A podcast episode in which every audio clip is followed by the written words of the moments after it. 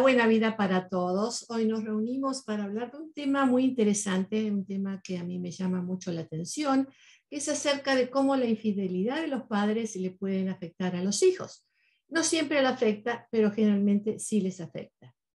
Eh, en realidad, en mi práctica profesional, cuando viene alguien a preguntarme acerca de un divorcio por infidelidad, una de las cosas que, primeras que me preguntan es acerca de cómo le va a afectar esto a mi hijo o a mi hija.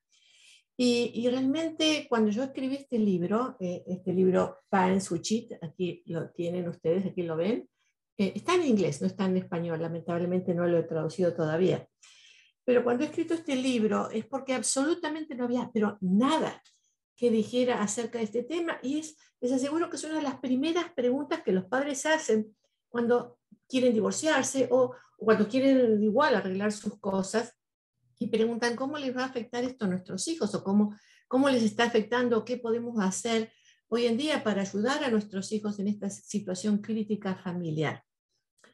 El motivo de un divorcio, el motivo de si es por infidelidad o el motivo de la infidelidad puede ser diverso.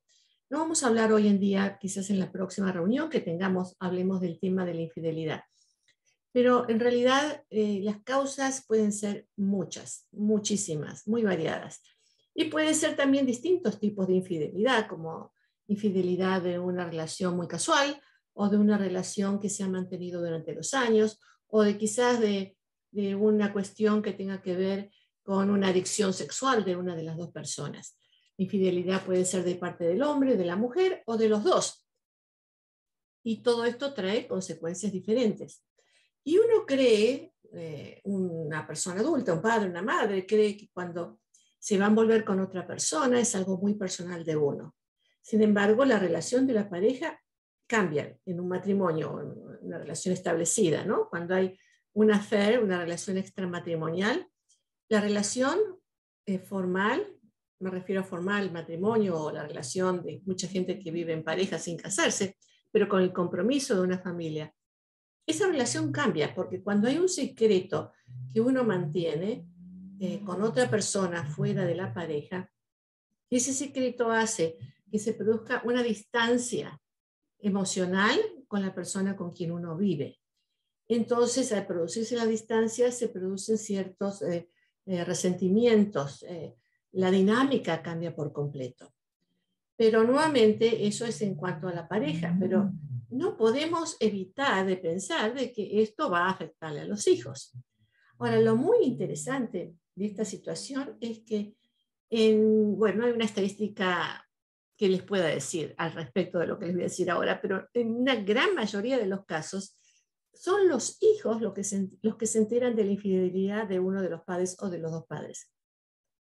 Y son los hijos los que reportan a, la, a, una de las partes de que mi papá te está engañando, mi mamá te está engañando. Son los hijos los que se enteran, más que nada. Esto trae problemas severos, porque el hijo, la hija, eh, tiene una lealtad con mamá y con papá, con los dos. Entonces a veces ellos se encuentran en esta situación de que, ¿qué le digo? ¿Le digo a mi papá o le digo a mi mamá? ¿Y qué va a ocurrir si yo les digo? ¿no?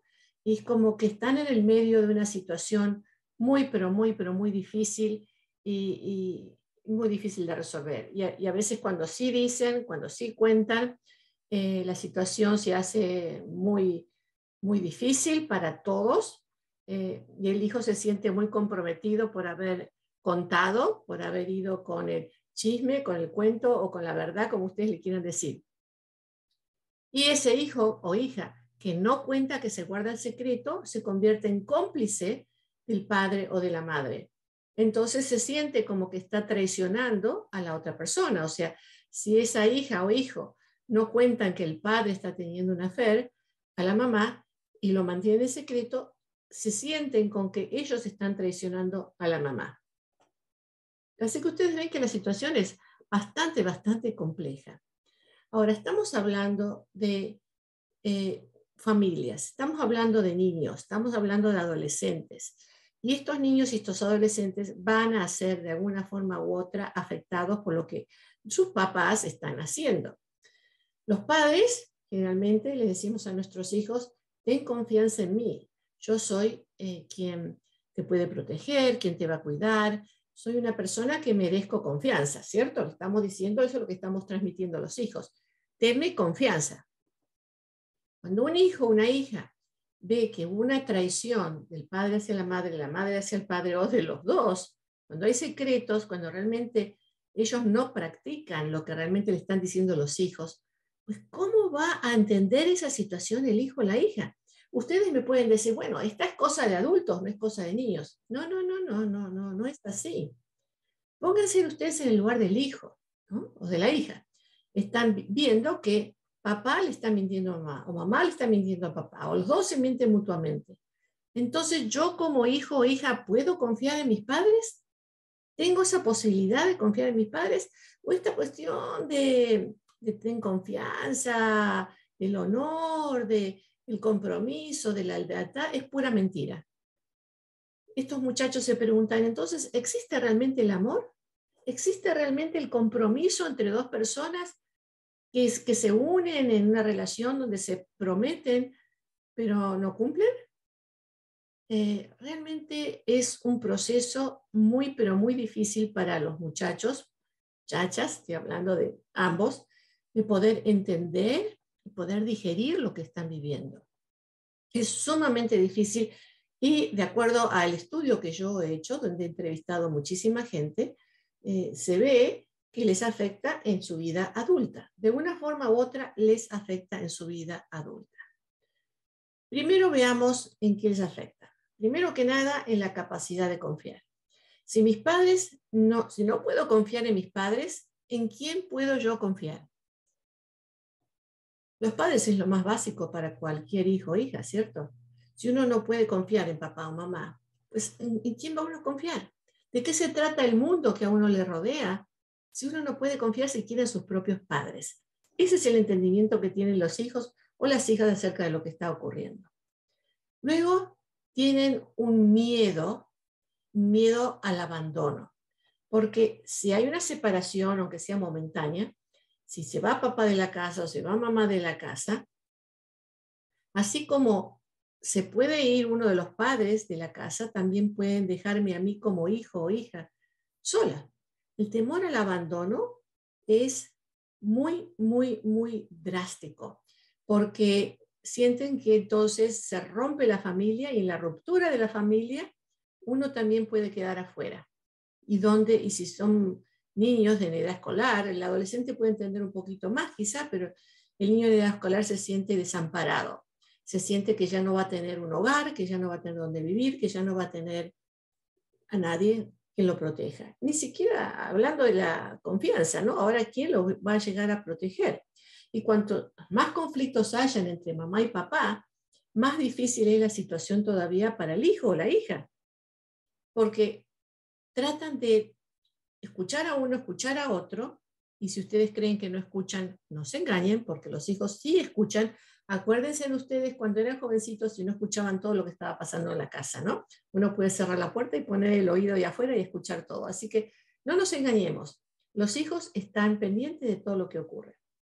Entonces, si hay muchos, eh, muchas peleas, eh, argumentos dentro de, de los padres, de la relación de los padres, ese hijo trata de sacar conclusiones. Y, entonces lo que trata es decir, sí, mi mamá tiene razón, no, sí, mi papá tiene razón, o los dos tienen razón. Tratan de, al tratar de entender qué es lo que está ocurriendo, toman partido para un lado o para el otro, cosa que no deberían jamás, porque los hijos no están dentro de esa relación, dentro de la dinámica de esa relación de sus papás, están afuera pero no están afuera, están adentro. ¿Entienden? No es algo que puedan removerse y decir que mis padres arreglen esta situación ellos sabrán lo que hacen. Un hijo no puede hacer eso. Una hija no puede hacer eso. Ellos están pendientes y están a su vez tratando de solucionar la situación, que nunca la van a poder solucionar, porque si los padres no la pueden solucionar, menos la van a poder solucionar los hijos. Entonces, se crea un conflicto eh, y, donde los hijos también entran en juego. Y, esa ambivalencia que los hijos van a tener porque amo a mi mamá y amo a mi papá, ¿cierto? aman a ambos. Entonces, ¿cómo la van a manejar cuando no hay herramientas para manejar semejante, semejante situación? Y eso crea resentimientos, ¿no? Resentimientos contra el papá o la mamá, que fue el que tiene el affair o que tiene una relación extramatrimonial o fuera de la pareja. Resentimientos por haber mm, roto ese vínculo, esa, ese compromiso, que ya no es de pareja, sino es un compromiso familiar. Para los hijos es un compromiso familiar, no es de pareja solamente. Entonces, tiene resentimiento contra el padre o la madre que, rompió el compromiso y también tiene resentimientos contra la madre o el padre que ha sido el engañado. ¿Por qué? Porque sienten que no han sido lo suficientemente fuertes para establecer límites o para controlar la situación o porque han sido demasiado eh, débiles o porque han trabajado demasiado y no han estado presentes o porque han, no sé, las excusas que se puedan poner buscando, tratando de entender qué es lo que pasó con mamá y papá, cosa que jamás van a poder entender porque ustedes saben como adultos que la relación de la pareja es de la pareja, ¿no? Y uno sabe lo que ocurre en la cama y fuera de la cama, arriba de la cama y debajo de la cama. Y los demás son de afuera. Los hijos no pueden entender eso. Entonces, imagínense ustedes en el conflicto que están estos hijos en esta situación tan límite, cuando se enteran de que mamá, papá o los dos han tenido o tienen una relación extramatrimonial. La vergüenza que les ocurre, que les, que les pasa, que sienten vergüenza. ¿Y por qué sienten vergüenza? Porque los niños siempre trataron de tener a mamá y papá como ideales, ¿no? Mamá y papá es lo más grande que hay en el mundo, son mis ideales. Y de pronto se encuentran con que hay cosas que no están bien en la relación de mamá y papá. Entonces se rompe esa imagen eh, que tienen de su papá y su mamá, esa imagen eh, idolatrada en cierta forma de sus padres. Se rompen, les duele en el alma y encima de eso la gente comienza a hablar.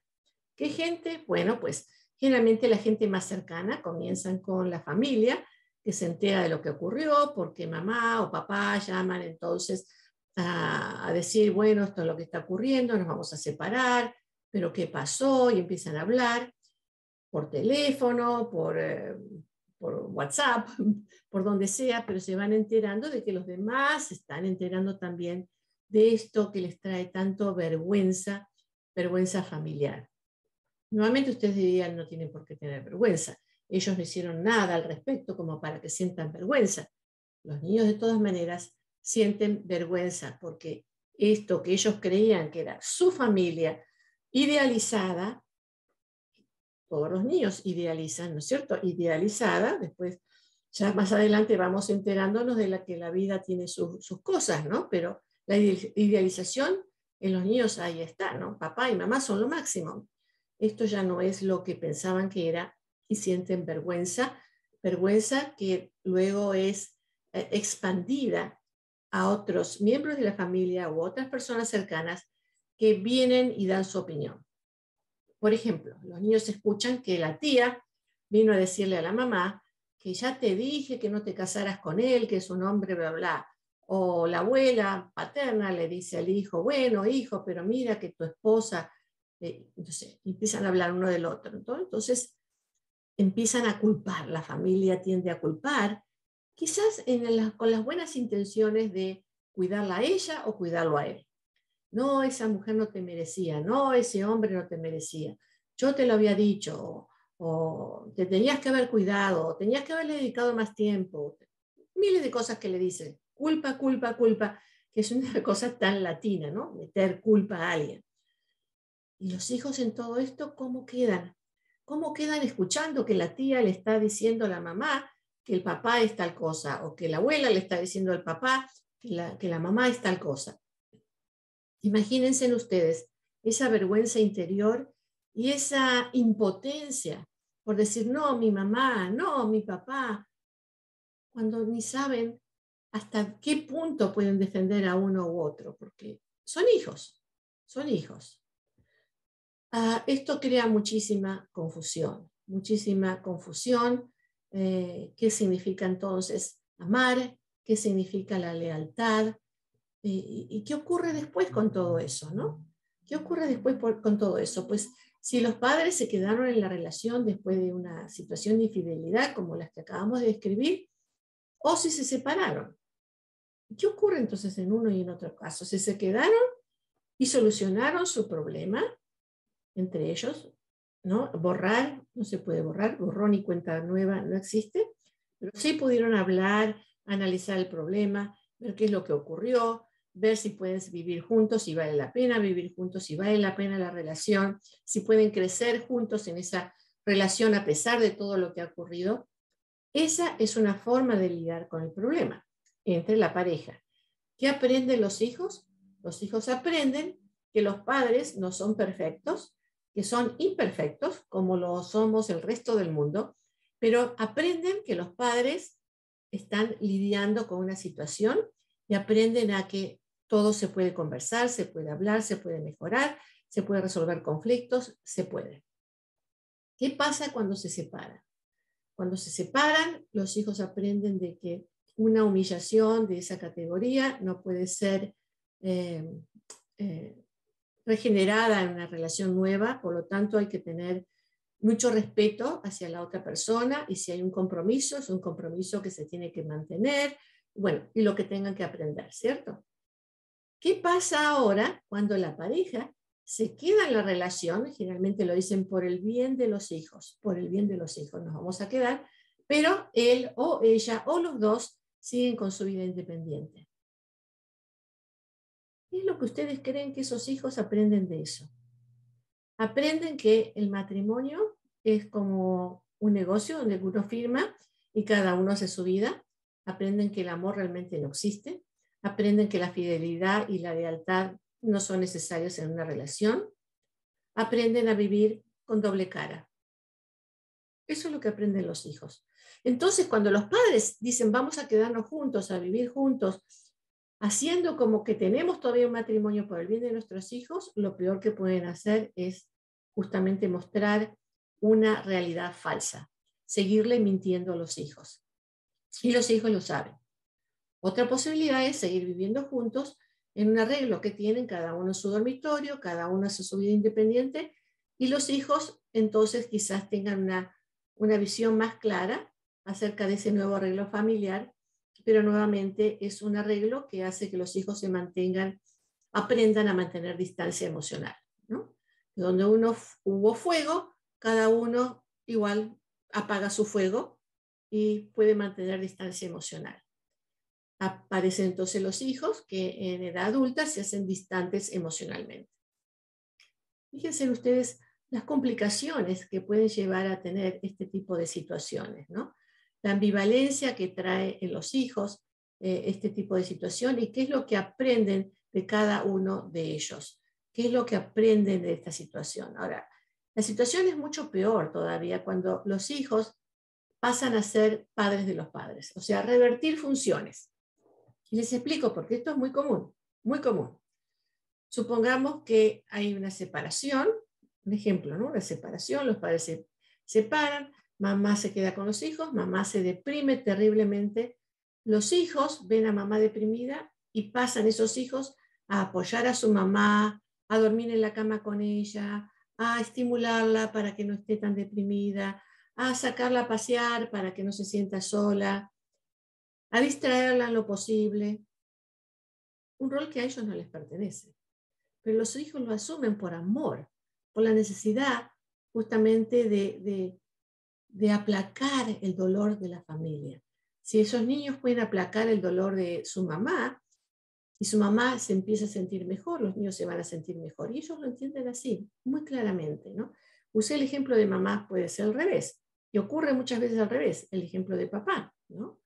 Aún, por ejemplo, los casos de que mamá o papá empiezan a tomar en exceso porque esta cuestión de la traición, como la escuchamos en todas las canciones, eh, les llega en lo más profundo del alma, y entonces aparecen estos otros recursos, que no son recursos de uso de alcohol o de drogas, que termina, por supuesto, trayendo muchos más problemas, muchos más problemas, mucho más serios todavía a los hijos. ¿Cómo responden a los, los hijos a todo esto?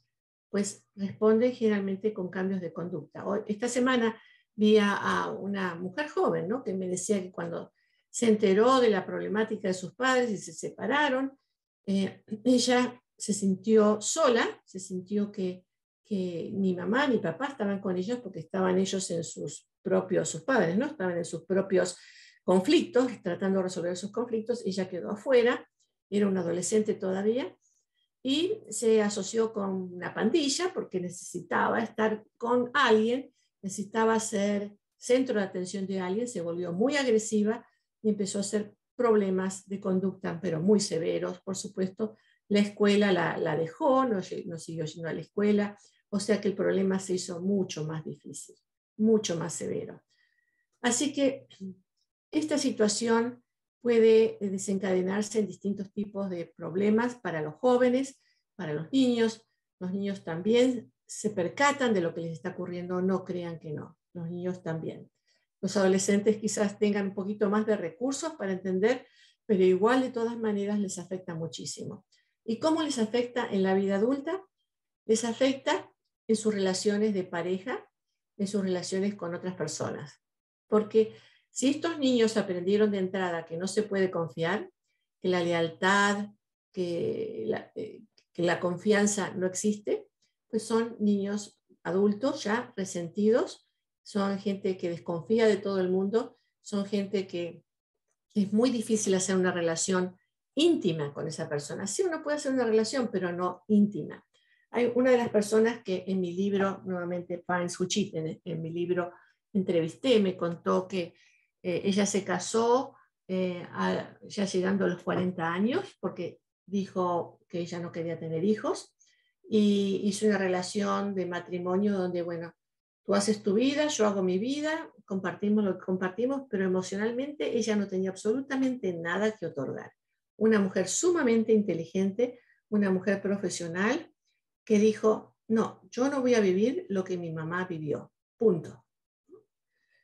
Eh, ese es el caso de mucha gente. Ella tiene, esa persona que, a quien yo conozco, tiene una capacidad muy eh, intelectual muy buena, una capacidad emocional muy buena, pero está totalmente restringida por la situación que vivió en su infancia. Cuando su padre eh, llegó a la casa un día y trajo una muchachita de la misma edad de ella y dijo, desde hoy en adelante, esta es su hermanita y aquí se queda en la familia. Y no había nada que preguntar ni que decir. De pronto tuvieron una hermanita, por supuesto, de otra mujer, que este hombre se la trajo a la casa y nadie podía preguntar nada. Imagínense ustedes una situación de esa categoría. ¿Cómo se maneja? ¿Cómo no la manejaron en absoluto? No le permitieron ni preguntar, ni decir, ni opinar, nada. Así son las cosas y se acabó. Y la mujer la tuvo que aceptar, o sea, la mamá de ella, ¿no? Tuvo que aceptar a esa niña como su hija, supuestamente. Ay, ay, las cosas de familia que a veces se manejan tan mal. Y si ustedes creen de que eh, esto no es muy común, pues lamentablemente les digo que es sumamente común, sumamente común. Lo que pasa es que es un tema como tantos otros de los que nadie habla, ¿no? Eh, yo hice un estudio en aquel momento, eh, en el libro recogí más de 800 respuestas, pero seguí luego con el estudio y alcancé a recoger más de mil, creo que eran 1100 y algo, ¿no? Y estadísticamente en las personas que me respondieron, más o menos el 73% de las personas que respondieron, el padre había sido el infiel. El 16% la mamá había sido la infiel. Y donde los dos ah, eran infieles, habían sido en el 14% de los casos, cosa que a mí me llamó la atención, que el 14% fueran ambos los infieles. Eh, nuevamente, en este estudio que hice, encontré que el 75% de todas las personas que me respondieron me dijeron que cambió su vida, no solamente en la relación con el papá, si es que el papá fue el infiel, o con la mamá, si es que la mamá fue infiel, pero también cambió en menos dimensión, pero también cambió con el papá o la, la mamá que habían sido los traicionados. O sea, cambió con ambos, cambió con ambos. Y en el 75% de los que respondieron eh, también explicaron que había sido, ah, había afectado en su relación íntima de pareja en el futuro. Ahora, todos o casi todos me contestaron a esta pregunta afirmativamente. Les pregunté si todavía creían en la monogamia y si todavía creían en el compromiso en una relación de pareja. Y casi todos, unánimemente, me dijeron que sí. Sin embargo, el 44%, o sea, casi la mitad de todos esos que dijeron, sí, sí, la monogamia y compromiso es importante en una relación, es algo que para mí es importante y yo quiero, el 44% fueron infieles ellos mismos en su relación. ¿Qué les dice esto a ustedes? A mí se me hace muy interesante y mi interpretación del respecto es, si mi mamá y mi papá fueron, mi mamá y o mi papá, ¿sí? Fueron, o los dos, ¿cierto? Fueron infieles y yo resentí eso, a lo mejor puedo encontrar una respuesta diferente en mi relación actual con mi pareja. Entonces, en la búsqueda de algo, de una respuesta a una situación no resuelta, ese hombre o esa mujer han buscado a través de una relación fuera de su pareja, han buscado las respuestas que quizás no encontraban las respuestas de su papá o de su mamá. Esa es mi interpretación, que en realidad la he hablado con muchos de, las personas a las que he entrevistado por mi libro, con las cuales me han dicho que así fue, y, pero que no se habían dado cuenta de, lo, de cuál era el trasfondo de su conducta hasta que entraron a una terapia psicológica y pudieron entender qué es lo que pasaba. ¿Cómo se resuelve esto? Pues es muy difícil, créanme que es muy difícil, no imposible. Eh, se necesita de una gran capacidad de entendimiento, de comprensión, de entender que en algún momento los niños no lo van a poder entender, los niños van a acusar, los adolescentes van a tomar parte, por lo general. Llega, se necesita de una vida mucho más adulta o de una gran capacidad de, entendimiento, eh, de crecimiento, poder llegar a, a, concluir de que nadie es perfecto, que todos hacemos, tenemos errores, pero lo más importante es qué hacemos con los errores que cometemos. ¿Qué es lo que hacemos? Aprendemos. Si aprendemos nuestros errores, cómo, lo, cómo modificamos nuestra conducta, cómo modificamos eh, lo que queremos mostrarle realmente como adultos a nuestros hijos, nuestros valores, ¿no? Si queremos infundir valores, pues tenemos que hablar con ellos, mentirles y decirles, no, no es, es mentira, no pasó nada, estamos todos bien, esa cosa tan nuestra, hacernos los fuertes y mostrar a los hijos que no pasó aquí nada cuando ellos saben que sí pasó, cuando ellos saben que les estamos mintiendo y que les volvemos a mentir, es lo peor que les podemos hacer a los hijos. No podemos seguir mintiendo. Tenemos que abrir las cartas, no dar detalles en situaciones de esta, no recomiendo dar detalles en absoluto, hablar del tema en general con los hijos y decir esto es lo que vamos a hacer, este es el plan, vamos a resolverlo. Vamos a tomarnos un tiempito para resolver esta situación. Eh, pedir perdón. Los padres tienen que pedirle perdón a sus hijos por haberlos dañado, por, los, por haberlos hecho pasar por semejante dolor emocional.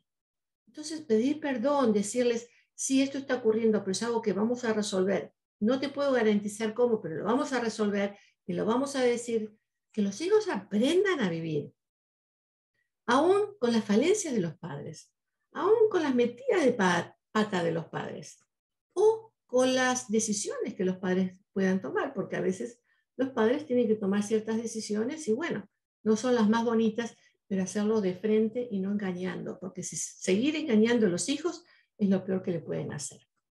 Y después viene una época de perdón, de aprender a perdonar, porque con resentimientos no podemos vivir felices, por supuesto, es una carga emocional demasiado pesada, así que tenemos que aprender a perdonar.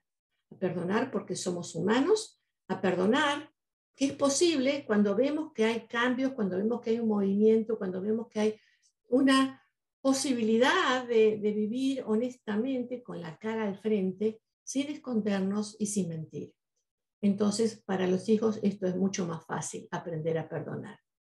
Perdonar es un tema muy difícil porque a todos, todos, todos nos cuesta mucho perdonar. Y a pesar de a veces que perdonamos, siempre tenemos algo ahí de resentimiento que llevamos a cuestas.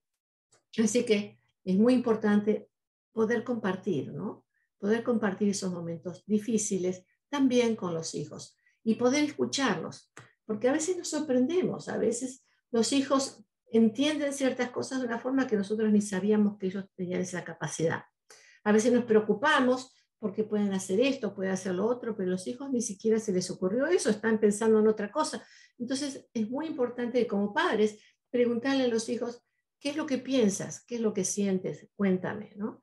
Voy a tratar de estar contigo. Y sin acusarlos, sin decirles, no, esas son tonterías, pero mira lo que se te ocurre. No, no, no. Hablar de frente, escuchar, saber escuchar, saber entender. Si, si, si algo les causa mm, una reacción negativa, porque les dice, no, porque tú los acusa de algo, en ese momento es necesario aguantarse y decir, entiendo que estés enojado o enojada. Entiendo, entiendo que estés enojado, enojada. Entiéndanlos. Si ustedes van a hablar con sus hijos es para entenderlos, no es para reaccionar, ni, ni, sentirse mal con ellos, ni sentirse con culpa por lo que les está diciendo. No, es simplemente escucharlos, entenderlos y seguir con ellos de la, mano a mano, de la mano, de la mano, juntos en el recorrido de lo que les ha tocado vivir. Espero que este tema les haya sido de interés. Para más información pueden encontrar más aquí en Parents Chip, el libro que he escrito. Este libro, a mí se me, hizo una joyita realmente este libro. Eh, espero en algún momento poderlo traducir al español. Vamos ahora a las preguntas. Acá tengo unas preguntitas. Dice, mm, Constanza dice, muy buenas noches, doctora Ana. Bastante común e interesante el tema de hoy. Dos preguntas. ¿Cómo debo hablar a mis niños sobre el significado de hacer trampa y en dónde puedo conseguir su libro? El significado de hacer trampa. Bueno, si alguien me preguntaría a mí en esos términos, eh, yo diría que hacer trampa es vivir en una trampa uno mismo. Porque la gente que hace trampa, y en general el que hace trampa, ¿a quién está engañando? Pues a sí mismo, ¿no? Una persona que elige transmitir una imagen que no es cierta de uno mismo, está mintiendo uno mismo. Si uno hace cosas por hacer, para ser aceptado en la familia, en el ambiente social, en donde sea, en realidad está mandando una imagen falsa de uno mismo y entonces nunca va a ser aceptado. Si yo me quiero mostrar como una persona que no soy y con eso consigo aceptación, yo no consigo aceptación en realidad. Es la imagen que fabriqué la que consigue aceptación. Entonces nunca voy a conseguir esa aceptación, ¿cierto? Yo creo que esa es una forma clara de explicar qué es eso de hacer trampa. Y si uno siente que tiene que hacer trampa para ser aceptado, para ser querido, lo que tiene uno que hacer en ese momento entonces es rever la vida de uno y ajustarse uno a las cosas que uno siente que no están bien, que uno no está haciendo bien, para no tener que hacer trampa. Y el libro lo puede conseguir en, Amazon, en, ya no está en las librerías, yo creo, pero uno puede ir a una librería y encargarlo, pero lo pueden conseguir en Amazon. También en casa de la familia, si nos llama por teléfono, ahí se lo podemos enviar. Gracias, Constanza. Alicia dice, gracias por su intervención de hoy acerca del tema que no solo abarca a los padres, sino a casi toda la sociedad. Bueno, toda la sociedad, no tanto, pero bastante, ¿sí? Yo veo este problema en mis hijos pequeños, que cuando están jugando o compitiendo, algunas veces para ganar se hacen trampa el uno al otro y no sé por qué lo hacen si nosotros no le hemos enseñado ni dado ejemplo para que eh, sigan este comportamiento. Bueno, Aquí nos vamos un poquito del tema, es acerca de hacer trampa nuevamente. Eh, los niños que hacen trampa es porque están compitiendo, están queriendo ganar. Y eh, los niños, por ejemplo, los niños pequeños, el hacer trampa es parte del, desarrollo evolutivo, ¿no? Es el romper las reglas. Generalmente los varones rompen más las reglas que las niñas. Eh, es parte del crecimiento para ver hasta dónde pueden llegar rompiendo reglas y bueno, jugar es importante porque en el jugar es cuando se dan cuenta que Cuando uno rompe las reglas para ganar, en realidad nunca ganó, ¿no es cierto? El que rompe reglas ganó porque rompió las reglas, no porque ganó. Pero eso es algo que va llegando con la maduración. Generalmente los niños en edad escolar, 7, 8 años, es algo bastante común, 6, 7, 8 años es algo bastante común y es parte de, del tratar, del conocer, del descubrirse a sí mismos. Pero es importante como padres que les señalen esa situación. Vamos a ver si tengo aquí entonces algunas otras preguntas. Sandra Hernández me saluda, muy buenas tardes, muy buen tema, gracias. Patricia Soria, buenas tardes. América Espino, felicidades, muy buen tema en estos tiempos. Gracias, América. Andrés, Andrea Espinosa dice, en caso de un divorcio por engaño, ¿cómo tratamos el tema con nuestros hijos para no ponerlos en contra del padre que engañó? Súper buena pregunta, Andrea. Súper buena pregunta. ¿Cómo lo tratamos el tema con los, para no ponernos en contra del padre que engañó? Primero yo estoy partiendo de la base de que los niños ya saben cuál es el problema, ¿cierto? Ya saben porque por lo general ellos son los que cuentan, ellos son los que descubren la situación. Esa sería una forma y la otra es cuando ellos no saben nada de lo que está ocurriendo, pero se enteran porque lo escucharon después, cuando ya se están separando o cuando eh, vino un familiar o algo que pasó, se enteran después. O sea, o, o son los que primero se enteran o se enteran después. Entonces tenemos dos situaciones diferentes. En caso de un divorcio por engaño, ¿cómo tratamos el tema con nuestros hijos? Okay. Si los hijos son los que comentaron, eh, hay que decirle a los hijos algo al respecto, decirle, por ejemplo, pero depende de la edad, ¿no? Decirles, por ejemplo, entiendo que te debes sentir incómodo por haber contado, pero tanto papá como yo, o mamá como yo, te agradecemos porque esto es algo que teníamos que hablar y que solucionar. No te sientas mal por haber, por haber hablado del tema. Era algo necesario que estuvimos dejando por mucho tiempo a un lado, pero ahora lo traemos a, la mesa y tenemos que hablar de eso. Vamos a hablar mamá y papá de esto, si ese es el tema con los niños, ¿no? Que, han traído a luz el tema. Ahora, en general, es muy difícil cómo no hablar mal de la persona que ha engañado, ¿no? Entonces, eh, una versión sería, supongamos que el escenario que papá es el que engañó mamá, es la que fue engañada, ¿no?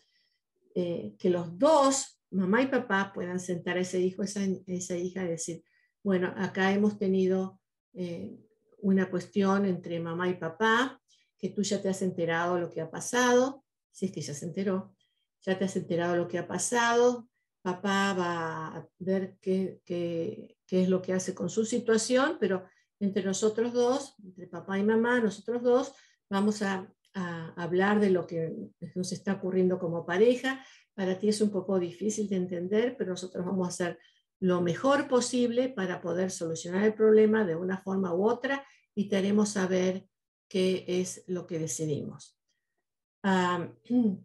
suponga, pero acá ya me dice Andrea que en caso de un divorcio por engaño, que ya, ya van al divorcio. En caso del divorcio, mamá y papá hemos decidido que no vamos a vivir más juntos, porque papá, como tú ya sabes, si es que ya sabe, como tú ya sabes, ya sabes, papá tiene eh, eh, otro, ha hecho otro compromiso. De todas maneras, siempre papá va a estar aquí para ti, eh, nunca te va a abandonar. Esperemos que ese sea el caso, ¿no? vamos a estar los dos siempre conversando por, por ti, porque tú eres sumamente importante para los dos. El divorcio aquí es entre papá y mamá y el divorcio no es contigo. Esperemos que sea así, ¿no? Porque ya sabemos que hay padres que se borran o madres que se borran. es muy desafortunado. Pero hablemos, la pregunta es muy general, así que podría hablar de miles de diferentes circunstancias, ¿no?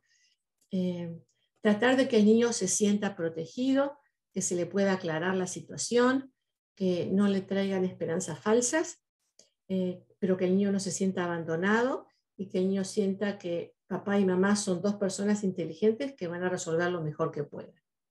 No sé si esto, Andrea, le resuelve un poquito la pregunta, porque es tan amplia que podría hablar de miles de situaciones diferentes. A lo mejor si me quiere escribir un poquito más con más detalle, le contesto nuevamente. Patricia Torres me saluda, buenas tardes. María Fernández, ¿qué tan importante es la terapia para los hijos en una situación como esta? Ay, María. A veces lo que yo he dicho, que lo digo así sencillo, facilito, ¿no es cierto? Lo digo aquí en cámara, eh, no, no, hay un conflicto que yo esté resolviendo en este momento, digamos, así que parece facilito. Pero la persona que está con el dolor emocional de ese momento es muy difícil. Lo que yo he dicho en palabras simples para esta mamá o este papá puede ser llorando, con un ataque de pánico, no sé, es duro. Entonces, lo ideal sería hacerlo frente a, una, a un terapeuta que pueda manejar la situación, que pueda explicarle cuando mamá y papá se atranquen en ese momento porque ella tiene tanto odio, porque él tiene tanto odio por lo que pasó, ¿no? Entonces, que haya un terapeuta que explique las cosas más calmadas y yo digo una tercera persona que sea un terapeuta, porque a veces la tercera persona se invitan a la tía, a la comadre, al compadre, a alguien, un familiar, esa persona está más comprometida con la situación y es más posible entonces que traiga más, más dolor, más, uh, más resentimientos. Así que no lo hagan con alguien de la familia o con alguien conocido. Lo ideal es con un terapeuta y muchas gracias por traerme esto a, a la mesa, María, porque realmente es mucho más saludable que lo hagan con un terapeuta. Victoria Serpa dice, excelente tema, doctora, es muy importante hablar acerca de estos temas, hay demasiada necesidad, hoy más que nunca se necesita. Estas situaciones afectan mucho a la salud mental de la familia entera. Muchas gracias, doctora, Dios la colme de bendiciones. Muchas gracias, Victoria. Alma Delia Magallanes López dice, tengo una pregunta. ¿Qué pasa cuando el engaño es en familia directa? cómo puede uno hablar con sus hijos y ver cómo pueden sanar para seguir hablando con los primos sobrinos. De los hijos que se les engañó, no es mi caso, pero como entre familia puede uno sobrellevar esta situación ya que se afecta a toda la familia porque todos son de la familia. Ah, no sé si me explico. Sí, lamentablemente sí, entiendo Entiendo mucho, entiendo muy bien, Alma, porque he tenido muchos casos donde, por ejemplo, el hombre se enreda con la hermana de la esposa. Entiendo que haya pasado eso y al revés, o que la mamá se enriede con el hermano del esposo, por ejemplo. Ha, ocurrido muchas veces, es mucho más difícil. Ahí, pues, con más razón, eh, usar la posibilidad de un terapeuta, de un un consejero familiar eh, para que alivie esta situación. Uno también puede ir a la iglesia, pero en la iglesia, y, y, sí pueden ir, lo recomiendo también si son fieles de cierta iglesia, lo recomiendo también, pero eso va a ser una explicación más espiritual y más del perdón y más del amor, que está bien, pero para hablar del tema en sí, ¿no? Y de cómo le afecta a los niños, yo creo que con un terapeuta es, es y en este caso más todavía, más todavía. Porque imagínense ustedes entre primos, ¿no? En el caso, por ejemplo, que la mamá se fue a vivir con el tío y entonces los primos ahora son como medio hermanos. Qué confusión y qué resentimiento con los padres, ¿no? Ay, cosas que pasan en la vida, ¿no? Cosas que pasan en la vida. Hasta hasta ha pasado con el hijo del presidente Biden, ¿no? Que, bueno, pero ahí se falleció el hermano y él dejó su esposa para irse, no sé si se casó, se fue a vivir, no tengo los detalles, con la esposa del hermano fallecido. Eh, me hace demasiado cercano para estar cómodos, ¿no? Eh, realmente toda la familia, por lo menos en este tipo de sociedades, puede sorprenderse ante una situación de esta categoría, pero que ocurren cosas, ocurren cosas así. A ver, la siguiente, Alma, dice, ¿terapia individual o para toda la familia? Buena pregunta, Alma, me gustan sus preguntas. Miren, si una de las personas está bajo una depresión muy fuerte, o bajo mucha ansiedad, o está muy afectada emocionalmente, terapia individual para esa persona.